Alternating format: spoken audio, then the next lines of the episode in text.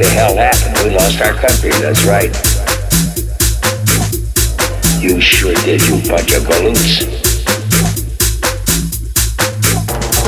You never transcended hip street talk.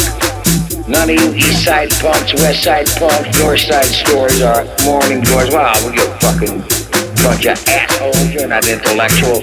You're stupid. Listen to me.